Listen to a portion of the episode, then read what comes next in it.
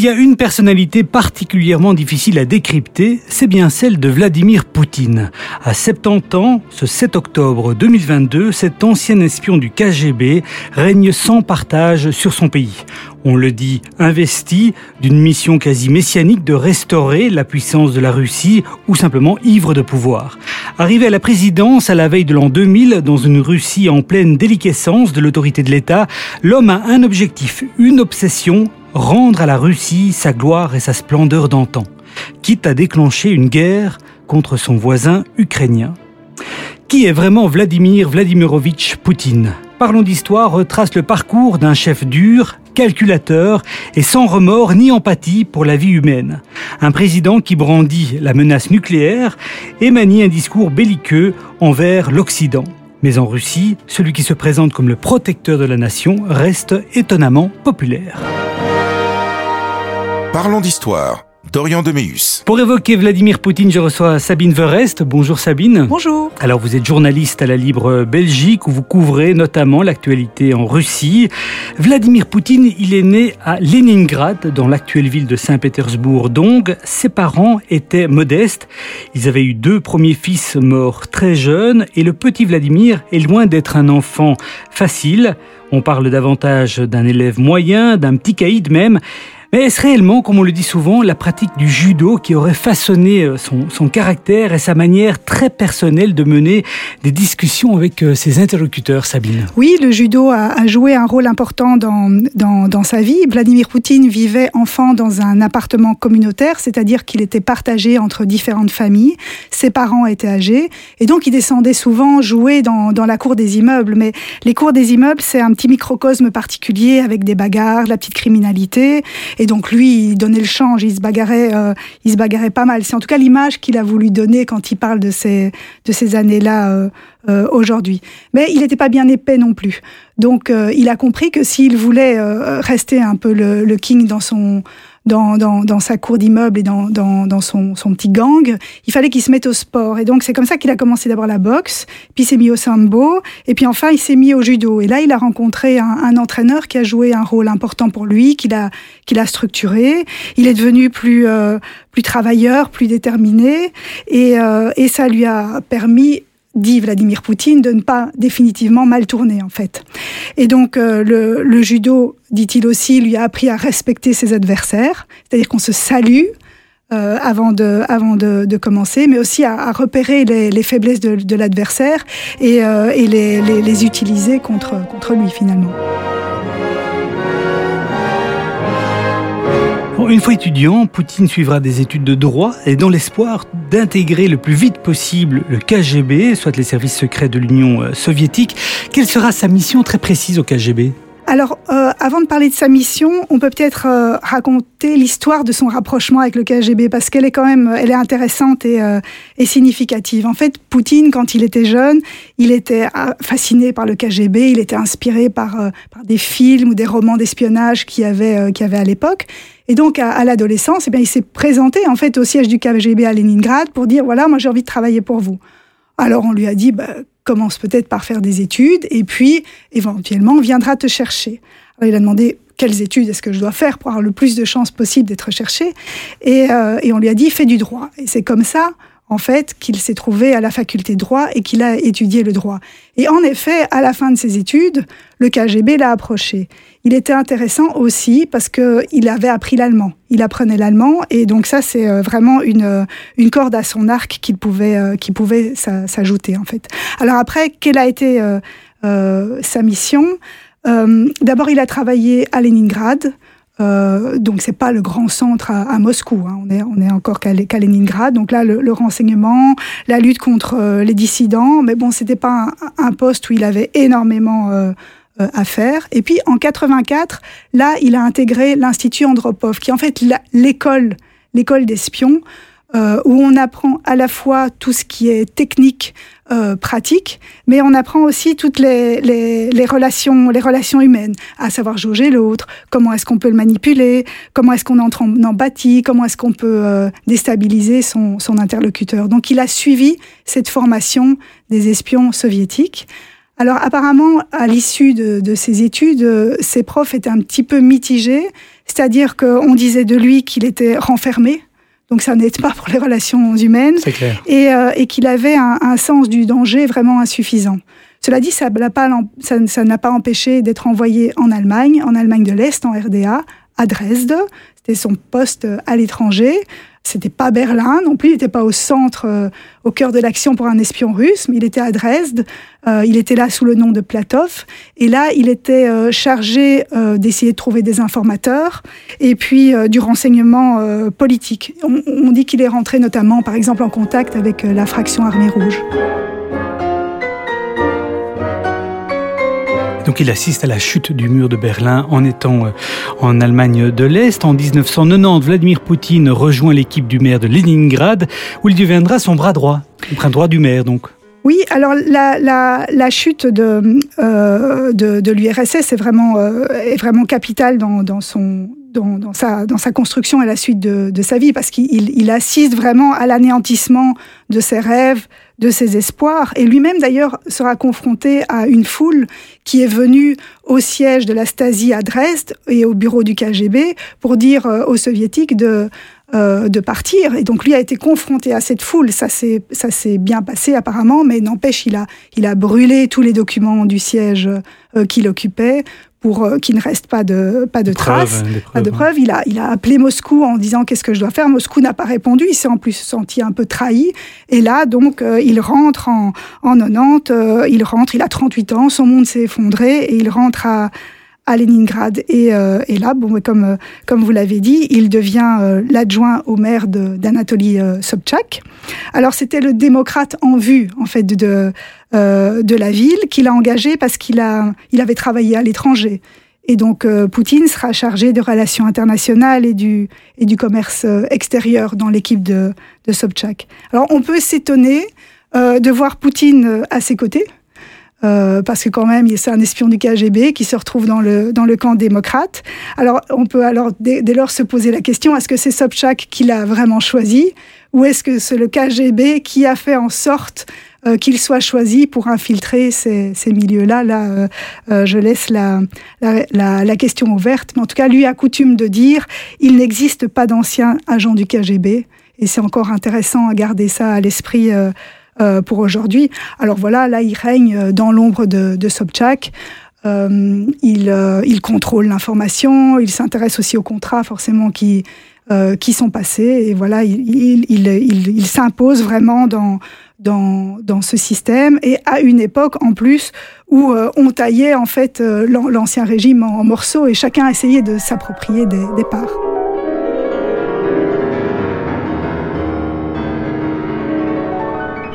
Après cette expérience, il part pour Moscou et plus particulièrement pour le Kremlin, dont l'occupant était Boris Eltsine. Alors là, il jouera un rôle déterminant puisqu'il va petit à petit jouer l'arbitre entre les grands oligarques russes, soit ces entrepreneurs qui, sont, qui se sont enrichis en rachetant des entreprises publiques majeures, mais en piteux état après la chute de l'URSS.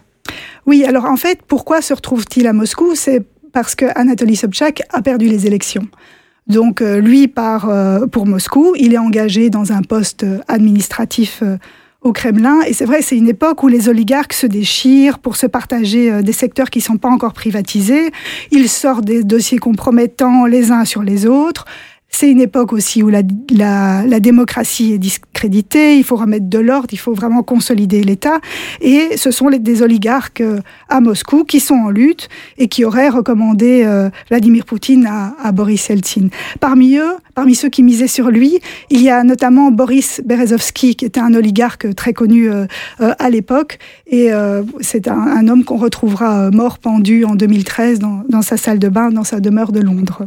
Alors ensuite, ben, c'est une, une, une, étape supplémentaire que franchit Vladimir Poutine, puisqu'il il est engagé comme chef du, FSB, donc le service fédéral de sécurité, le, successeur du, KGB. Euh, ça, ça se passe en, en, 1998. Et son adjoint à l'époque est Nikolai Patrouchev. Euh, Patrouchev, qui est une, une personnalité centrale aujourd'hui, puisqu'il est secrétaire du Conseil de sécurité. Euh, il a l'oreille de Poutine. Il se, il se parle dans le cadre de la guerre qui est menée actuellement euh, en Ukraine.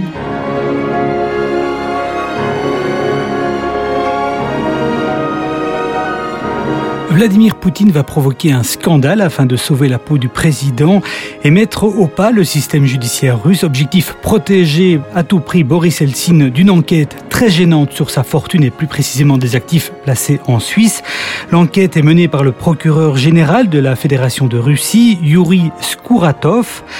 Pour le neutraliser, Poutine fait diffuser à la télévision des images d'un homme qui ressemble étrangement à Skouratov. On le voit en plein débat sexuel avec deux prostituées dans une chambre d'hôtel. Le procureur nie formellement que ce soit lui sur ces images, mais Poutine affirme qu'il n'y a strictement aucun doute sur son identité et le pousse dehors. Oui, alors ça c'est la bonne vieille technique des, des compromates qui est euh, utilisée en fait pour euh, éliminer les personnes qui sont gênantes. Donc euh, ça, euh, Poutine l'a très bien utilisé dans, dans ce cas-là pour servir Boris Eltsine. C'est euh, dans la culture de l'establishment russe d'avoir des dossiers les uns sur les autres, des dossiers compromettants. Ça peut être à l'époque des infidélités ou bien une relation homosexuelle, et on garde ça. Et on sort ce dossier si on a besoin de le sortir un jour. Donc là, ben voilà, on a sorti ce dossier sur le, le procureur euh, Skouratov. Alors ça peut être des dossiers qui sont lourds, hein, mais ça peut être aussi dans ces dossiers, on a aussi des des, informations plus anecdotiques et, euh, et, ça jouera notamment dans les relations de Vladimir Poutine avec ses homologues euh, étrangers et notamment il, a fait, il avait fait venir un chien, son chien dans la pièce où il rencontrait Angela Merkel euh, pour lui faire peur. On la voyait euh, toute enfoncée dans son fauteuil parce qu'il savait pertinemment bien euh, par ses renseignements qu'elle craignait les animaux. Ça, figurait, ça figurait qu'elle craignait les chiens, pardon. Ça figurait dans, dans les dossiers de secret. Vladimir Poutine est nommé Premier ministre en août 1999. La fin du XXe siècle est aussi marquée par une série d'attentats terroristes qui seront officiellement attribués aux indépendantistes tchétchènes. En promettant, je cite, de buter jusque dans les chiottes tous ces tchétchènes, Poutine enfile un uniforme de chef de guerre qui va rassurer les Russes sous le choc de ces attaques aveugles. Oui, alors ce qui est intéressant, c'est que ces attentats interviennent euh, pas, très longtemps après sa nomination euh, comme Premier ministre, notamment à Moscou. Et ils sont en effet attribués aux Tchétchènes. Mais par un concours de circonstances, l'un de ces attentats a pu être évité et il est, il est apparu que c'était le FSB qui était, euh, qui était derrière. Alors la version officielle reste que les attentats ont été commis par un groupe islamiste du Caucase, mais c'est bien le, le FSB euh, qui a terrorisé la Russie à, à cette époque. Alors qu'est-ce que ça a eu comme conséquence? Les attentats à ce moment-là euh, se sont n'ont plus eu lieu, euh, mais ça a permis en fait de souder les Russes dans la peur, euh, de justifier la guerre terrible que Vladimir Poutine allait lancer contre contre la Tchétchénie et aussi de peaufiner son image euh, d'homme fort. Et euh, c'est une image à laquelle les Russes se raccrocheront euh, ultérieurement encore, euh, notamment euh, sous le choc des prises d'otages au théâtre de Moscou en 2002 ou à l'école de Beslan en 2004, qui, eux, avaient été commis par des terroristes du Caucase. Et donc, Poutine apparaît comme le chef qui est fort, qui peut rassurer le, le peuple et le, et le protéger. Président Eltsine est de plus en plus empêtré dans une crise économique et sociale dramatique et dans des scandales de corruption. De plus, il est profondément alcoolique et devient inapte à présider. Sa démission s'impose. Nous sommes le 31 décembre 1999 à quelques heures du passage à l'an 2000.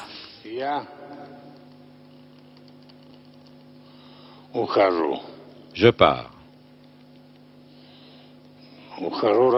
Je pars avant le terme prévu. J'ai compris que c'est nécessaire pour moi de le faire. La Russie doit rentrer dans le nouveau millénaire avec de nouveaux responsables politiques.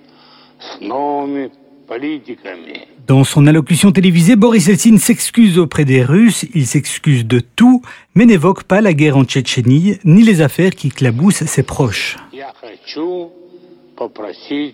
Je veux vous demander pardon. Pardon pour tous les rêves qui ne se sont pas réalisés.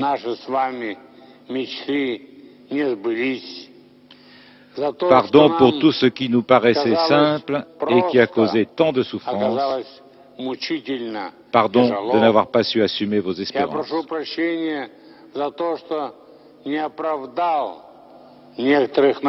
Pour protéger ses arrières et ses proches de toute poursuite judiciaire, il désigne Vladimir Poutine, son premier ministre donc, comme successeur. Le jeune président est perçu comme un président de transition mais c'était sans connaître son caractère ni son ambition, Sabine.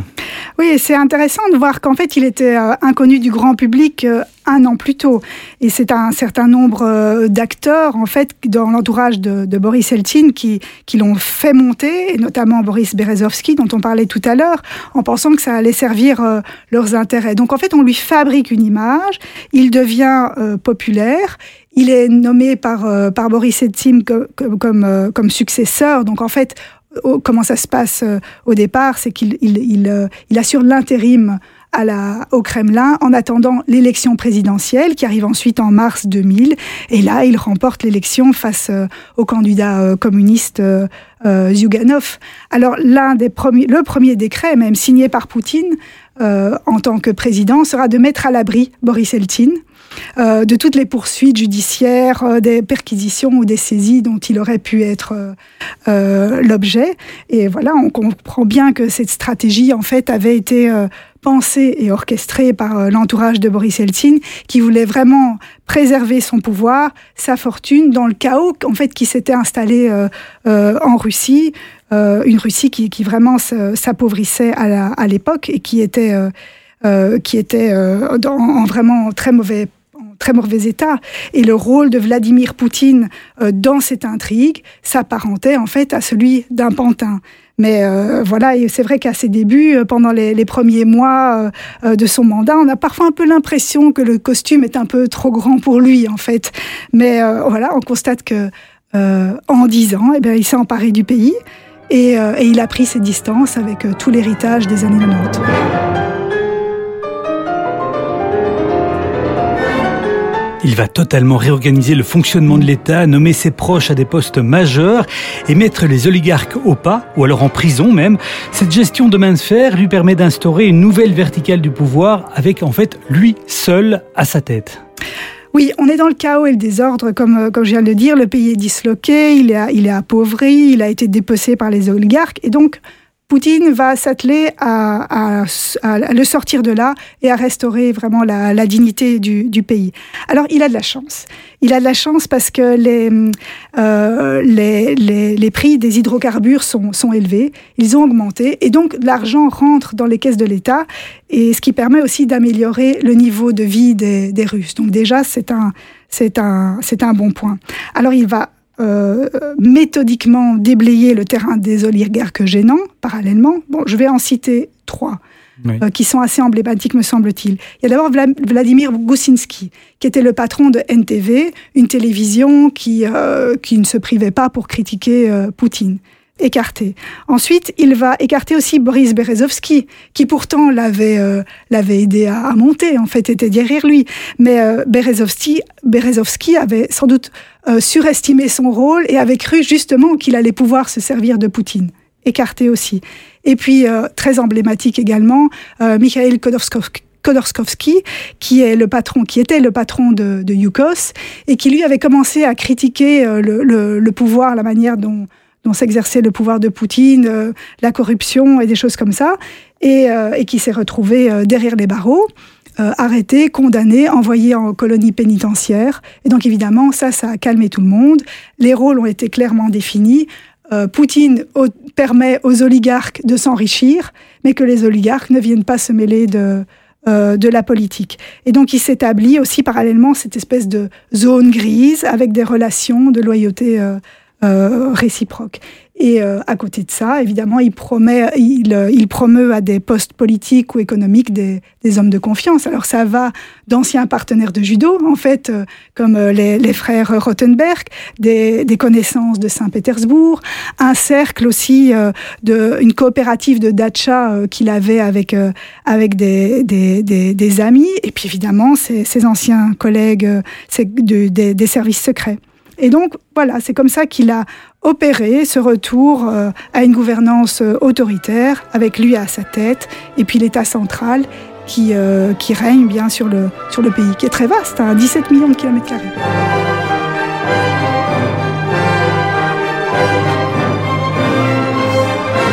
Malgré tout ce que vous venez de dire, officiellement, on parle encore d'une démocratie.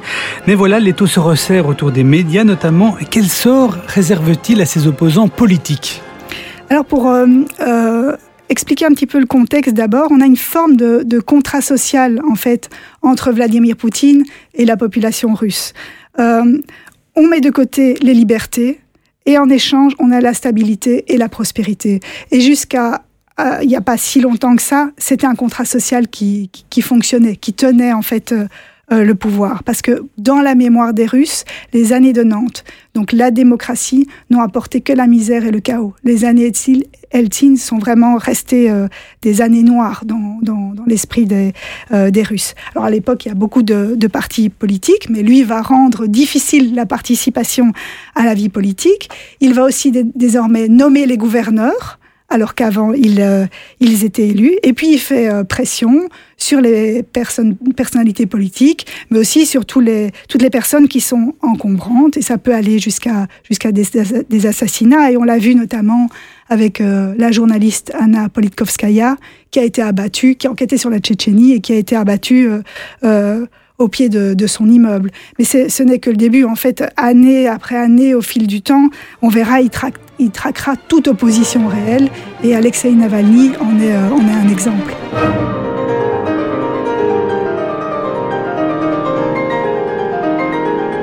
Revenons en 2008. La Constitution ne lui permet pas de se représenter à l'élection présidentielle. Or voilà, il a goûté au pouvoir et n'entend évidemment pas le lâcher. Il fait donc élire Dimitri Medvedev au Kremlin, un homme qu'il a connu justement lui aussi à Saint-Pétersbourg. Il devient son premier ministre incontournable et puissant. Oui, euh, il confie en fait les, les clés du, du, Kremlin dans l'idée bien comprise de les récupérer quatre ans plus tard. Absolument, tout à fait. Donc euh, Dimitri Medvedev reste quatre ans au Kremlin, mais euh, quatre ans plus tard, c'est euh, Vladimir Poutine qui, euh, qui redeviendra président pour deux mandats euh, successifs. Mais en effet, en coulisses, il, il reste incontournable, même s'il si est Premier ministre et, et Medvedev président. D'ailleurs, en 2008, euh, c'est lui qui vraiment poussera le président Medvedev à lancer la guerre contre la Géorgie et qui prendra la main, en fait, durant cette, cette guerre éclair.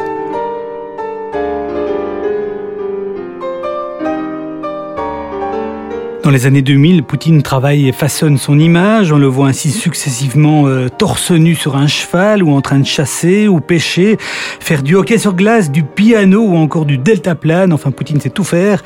Il veut montrer ainsi sa force, sa virilité, mais aussi sa générosité puisqu'il offre volontiers ses montres de luxe à des badauds, évidemment enchantés. Par contre, il se montre nettement plus discret sur sa famille et sa fortune. Qu'est-ce qu'on sait exactement de ces ah. deux aspects-là? alors euh, d'abord, puisqu'il est plus président, eh bien les services de communication vont abreuver le pays de euh, de ses images. Donc il apparaît fort, il est musclé, il est viril. Alors évidemment, ça suscite les sarcasmes euh, de l'intelligentsia russe, les sarcasmes aussi de ses homologues chefs d'État et de gouvernement. Mais en fait, peu importe parce que ces mises en scène ne sont pas adressées à ces gens-là, ils sont pas adressés à euh, à la classe moyenne supérieure, éduquée, euh, urbaine euh, de Moscou, de, Saint-Pétersbourg. Il fait ça, il s'adresse surtout à, ses partisans, qui soient fonctionnaires ou salariés d'entreprises d'État ou des paysans qui se trouvent dans des petites villes ou dans les campagnes. D'ailleurs, il dit, j'ai retrouvé cette phrase, je dois être tel que mon peuple l'attend. Et donc, ce que son peuple attend, c'est un chef qui est sportif, qui est en bonne santé, qui est fort. D'ailleurs, il boit pas et il ne fume pas non plus. Donc, c'est vraiment l'image du mâle dominant qui montre euh, euh, au pays. Dans ce tableau, évidemment, il n'y a pas beaucoup de place pour une première dame. D'ailleurs, on n'en voit pas. On n'en voit pas. On l'a vu au début, puisqu'il était marié à Lyudmila, qui est la maman de, ses deux filles, euh, Maria et Katerina mais il en a divorcé. Et puis voilà, maintenant on lui prête une relation avec euh, l'ancienne gymnaste Alina Kabayeva, dont il aurait eu euh, des enfants. Mais en fait, c'est quelque chose qui est tabou, dont on ne parle pas. Et euh, tout aussi tabou est, sa fortune. Et quand Alexei Navalny euh, euh, sort des enquêtes sur sa fortune, ou par exemple sur le, le, le, fastueux palais qu'il aurait fait construire euh, euh, sur les bords de la mer Noire, eh bien tout cela est, est enterré et les gens qui dévoilent euh, des choses sont, sont mis sous les verrous.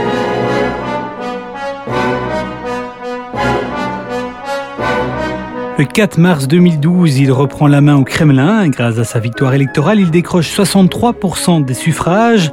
Il y a, cela dit, guère de doute sur l'ampleur de la fraude électorale qui a marqué ce scrutin. On a tous vu ces images de bourrage d'urnes. Mmh très excessive. Euh, est-ce qu'on peut encore parler d'une démocratie quelque part? Parce qu'il reste populaire malgré tout. Alors en fait, le, bourrage des urnes a eu lieu lors de ces élections-là. Euh, il avait déjà eu lieu aussi aux élections législatives en, en 2011. Euh, qui étaient aussi, voilà, elles étaient vraiment entachées de fraude, et c'est ce qui a fait que la contestation a éclaté un petit peu partout. Donc c'était vraiment un, moment qui était difficile pour, euh, pour Vladimir Poutine, euh, parce que Medvedev était apparu comme euh, libéral, réformateur, ouvert, moderne, et la classe moyenne s'était développée, elle avait pris goût aux réformes, et, et, elle est tombée de haut, en fait, quand elle a observé que, que les élections continuaient à être truquées, et quand elle a vu l'ampleur de, de, de, ces fraudes. Alors d'abord, le, le pouvoir a observé ces manifestations, et euh, Poutine a été euh, réélu, comme vous l'avez dit, en mars 2012. Mais à ce moment-là, il comprend aussi que son pouvoir n'est pas éternel et que les idées démocratiques et libérales risquent de prendre euh, le dessus. Donc, même s'il reste populaire, il sait qu'il vit un, un véritable tournant à ce moment-là. Donc justement, face à la montée des contestataires et des manifestations, Poutine va durcir la répression. Cela va des arrestations d'opposants à l'empoisonnement d'adversaires. Et cette emprise autocratique ne fera que s'accentuer année après année oui, ça ne fera que s'accentuer. Et euh, les figures qui avaient émergé lors des manifestations post-électorales euh, euh, elles sont éliminées en fait. Euh, bon, je peux citer Boris Nemtsov qui a qui sera assassiné au pied du Kremlin. On peut aussi euh, citer l'ancien champion d'échecs Garry Kasparov qui vit exilé aux États-Unis. Et puis évidemment Alexei Navalny. C'est à ce moment-là vraiment qu'il a qu'il a émergé. Et donc on sait qu'il a qu'il a failli mourir empoisonné et maintenant il croupit dans une colonie pénitentiaire pour de très nombreuses années. donc voilà le sort qui est réservé aux, aux, aux opposants à à, Vladimir Poutine, mais aussi à partir de 2012, en fait, il va progressivement euh, accélérer toute la répression interne. Il ratisse vraiment petit à petit la, société civile. Il cible ce qu'ils appellent des, les agents de l'étranger, c'est-à-dire des, euh, ONG par exemple, ou, des personnes qui ont une activité politique et qui reçoivent des fonds de l'étranger. Mais ça va loin. Une, ONG peut très bien recevoir des fonds de philanthropes étrangers. Donc ça, ça va profondément. Et puis qu'est-ce que ça veut dire une activité politique? Ce n'est pas défini non plus. Donc ça lui permet de s'attaquer vraiment à aux médias indépendants, aux ONG. Il fait passer des lois liberticides et puis euh, il se radicalise. Et puis on voit euh, en 2020, il a fait modifier la Constitution, qui est aussi une étape importante parce qu'il y a beaucoup de modifications importantes qui sont passer un, peu euh, euh, derrière la, la, la, décision de, de s'octroyer la possibilité d'avoir des mandats euh, supplémentaires. C'est euh, dans le cadre de cette réforme donc qu'il qu'il s'autorise deux mandats supplémentaires si jamais il est réélu. Mais enfin, à ce stade, personne n'en doute vraiment. Ça, ce qui lui permettrait de régner jusqu'en 2036. Quel est son projet pour la Russie qui permettrait notamment d'expliquer l'invasion ou l'attaque contre l'Ukraine? Bon, alors, on l'a tous compris, il n'a pas de culture démocratique, hein, c'est un agent du KGB. Ce qu'il veut, c'est s'éloigner en fait de l'Occident. Il veut prendre sa propre voie, euh, qui est conservatrice, qui promeut les valeurs traditionnelles, qui a des racines euh, religieuses bien ancrées, face à un Occident qu'il dépeint comme complètement décadent, en fait. Et, euh, et donc, peu importe finalement que le système corrompu et dévoyé sur lequel il s'appuie euh, euh, bafoue les valeurs chrétiennes qu'il défend. Euh, il reste vraiment sur cette, euh, sur cette ligne-là. Parce que il, il euh, ce qu'il n'a pas du tout envie de, de voir, c'est la démocratie prospérer à ses portes. Qui, qui, plus est dans les, des nations slaves. Et c'est la raison pour laquelle il s'évertue à vassaliser la Biélorussie, euh, et c'est aussi la raison pour laquelle il refuse vraiment que l'Ukraine poursuive sa marche vers la démocratisation, vers euh, l'Europe, euh, vers l'Europe et les valeurs européennes. Pour lui, l'Ukraine, c'est le berceau de la Russie. Pour lui, Russes et Ukrainiens ne sont qu'un peuple. Et d'ailleurs, il remet en question toute la légitimité de, de l'État ukrainien dans, dans ce cadre-là. Donc son but est donc de rétablir la grandeur de la Fédération de Russie sur la scène internationale pour laisser à, son à son successeur, espère-t-il, le jour venu, une superpuissance qui est, qui est crainte et restaurée. Mais évidemment, ça passe, ça va aussi de pair avec la valorisation de l'histoire historique, de toute cette histoire de, de la nation. Donc il glorifie en particulier les héros qui sont tombés pendant euh, la Seconde Guerre mondiale pour vaincre les nazis. C'est pas une surprise qu'on retrouve cette, euh, cette idée de, de vouloir soi-disant dénazifier l'Ukraine aujourd'hui. Ça, ça, ça, ça veut dire quelque chose dans l'esprit euh, euh, des Russes. Et puis, parallèlement, il revisite le récit historique officiel et il intimide et il persécute les historiens qui ne pensent pas comme lui. Et la liquidation de l'ONG Mémorial, qui est emblématique, qui est vraiment une, célèbre ONG qui fait un travail formidable, euh, en est vraiment la preuve. Dans sa réécriture de l'histoire, Poutine minimise l'ampleur des crimes communistes et il réhabilite quelque part Staline. Euh, c'est sa façon à lui de rassembler plus large, le plus largement possible, en fait, une opinion publique euh, russe qui est un peu fracturée par ce passé alors, c'est sûr que Staline, c'est le goulag, les purges, les massacres, les déportations. Euh, il a ordonné la mort de, de, 15 à 20 millions de soviétiques au nom de la purification sociale. Donc, beaucoup de familles ont été touchées et beaucoup de familles s'en souviennent aussi. Vladimir Vladimir Poutine, par contre, il a une image un peu idéalisée. Son grand-père Spiridon avait travaillé pour euh, Staline comme, euh, comme cuisinier, donc il n'a pas forcément la même image que, euh, d'autres. mais en fait, ce qu'il veut vraiment retenir de, de Staline, c'est qu'il est le vainqueur de l'Allemagne nazie. Donc, la victoire dans la Grande Guerre patriotique, il veut vraiment que ça reste dans les mémoires. Le sacrifice des soviétiques, comme 27 millions de morts soviétiques pendant la guerre pour débarrasser l'Europe des nazis, il veut que ça reste dans la mémoire. Et donc il veut souder le peuple autour de, euh, de cette idée. En fait, euh, il, euh, il explique en fait qu'il a libéré le monde. En fait, les, soviétiques ont, ont, libéré le, le monde et en fait, nous, nous serions redevables en quelque sorte.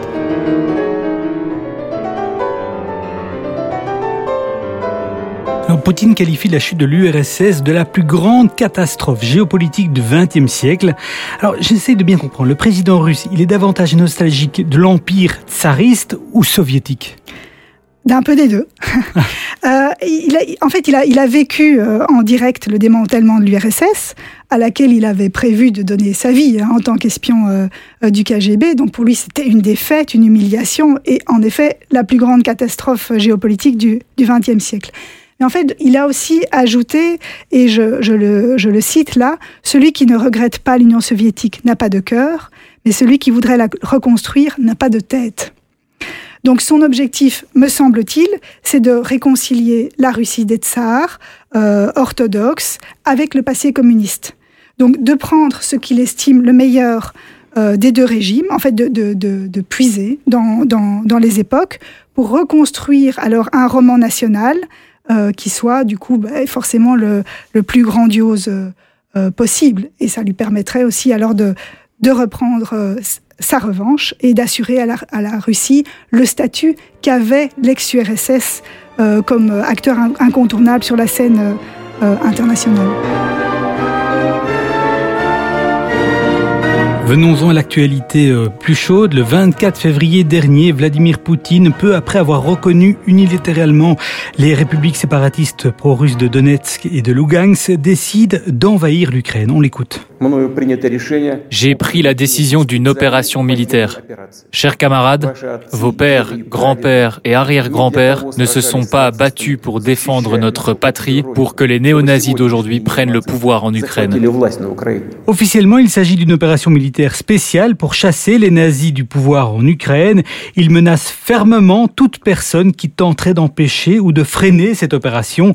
Alors le choc géopolitique est considérable, Sabine. Oui, les, Européens n'ont pas compris, ou bien alors ils n'ont pas voulu comprendre euh, que la Russie n'avait jamais accepté en fait euh, le, nouvel ordre mondial qui euh, qui découlait de, la fin de, de, la guerre froide et que l'Occident en fait pensait acquis euh, depuis toutes ces années.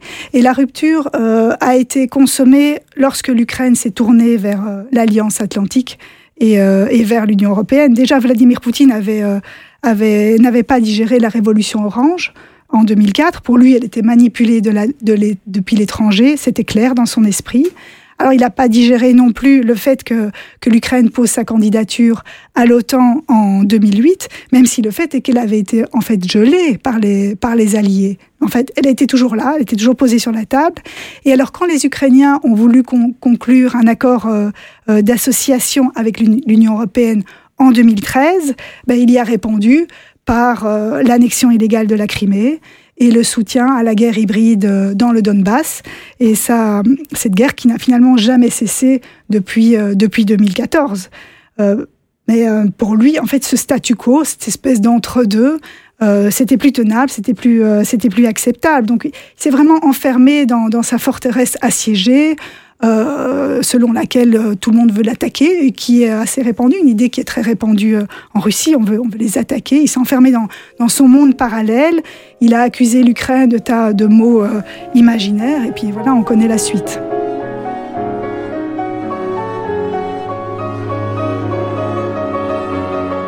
Alors très vite, hein, parce qu'au départ on a cru que Kiev allait tomber en trois jours, mais très vite finalement l'armée russe s'enlise en Ukraine, la guerre s'annonce de plus en plus longue, on parle de mois, voire d'années. Jusqu'où est-il prêt à, aller pour ce qu'on en sait évidemment? Oui, c'est ça. On aimerait bien le savoir, mais il n'y a, que lui qui le, qui le sait. Euh, voilà, oui, quand il a lancé son opération militaire spéciale, il pensait qu'en trois jours, euh, tout était euh, plié. Bon, on voit que cette guerre éclair n'a rien d'éclair. maintenant, les Ukrainiens veulent récupérer les territoires conquis depuis 2014 que les Russes, je veux dire, avaient, avaient conquis, ou les pro-russes avaient conquis depuis 2014, c'est-à-dire la, la, Crimée et, et le Donbass compris. Donc, en même temps, euh, moi, je vois mal Vladimir Poutine être du genre à capituler. Donc la victoire est vraiment existentielle pour lui. Elle est existentielle pour, euh, pour son pouvoir et, et, son régime. Donc euh, je pense que dans son esprit, c'est un peu la victoire ou, ou le chaos, d'où les craintes d'une fuite en avant et, et les craintes de voir des choses encore plus terribles se passer. Euh, Poutine menace et méprise l'Occident et ses valeurs démocratiques, hein, ça on l'a vu tout au long de cet entretien, alors qu'il avait pourtant poursuivi la politique d'un rapprochement avec euh, l'Occident au début de son règne.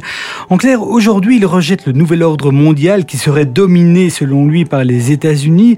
Mais comment est-ce que vous pouvez expliquer cette, cette évolution dans, dans, dans, ses réflexions, dans sa manière d'agir ben, C'est vrai que lors de son premier mandat, il a un visage assez avenant. Il dit devant le Bundestag que la guerre froide est finie. Enfin, il dit un peu à chacun ce qu'il a envie d'entendre. Hein. C'est, euh, il sait s'adapter à son interlocuteur. Hein. C'est, un espion quand même. Il avait même noué des, contacts euh, particulier avec Gerhard Schröder, ça on le, voit encore aujourd'hui, mais aussi avec Silvio Berlusconi, avec Jacques Chirac, il s'entend, il s'entendait assez bien, mais en même temps, en fait, il observe des tas d'événements qui, qui le chiffonnent. Il y a les révolutions de, de couleurs en Géorgie et en Ukraine, qui à ses yeux sont manipulés de l'étranger. Il observe aussi les élargissements successifs de l'Union européenne et de l'OTAN aux pays d'Europe centrale, orientale, baltique, balkanique, enfin ça commence à, s'étendre. Euh, il est aussi euh, choqué par euh, la guerre qu'ont lancée les Américains en Irak en 2003 avec, avec leurs alliés. ça c'est quelque chose qui, qui, le, qui le perturbe beaucoup. Et puis il apparaît lors, lors de la conférence sur la sécurité de, de Munich en 2007 de manière là vraiment tout à fait différente, très combative, très ferme. Il critique le monde unipolaire.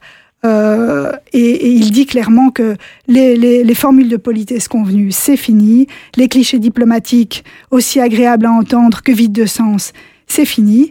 Euh, donc là, vraiment, un tournant s'opère.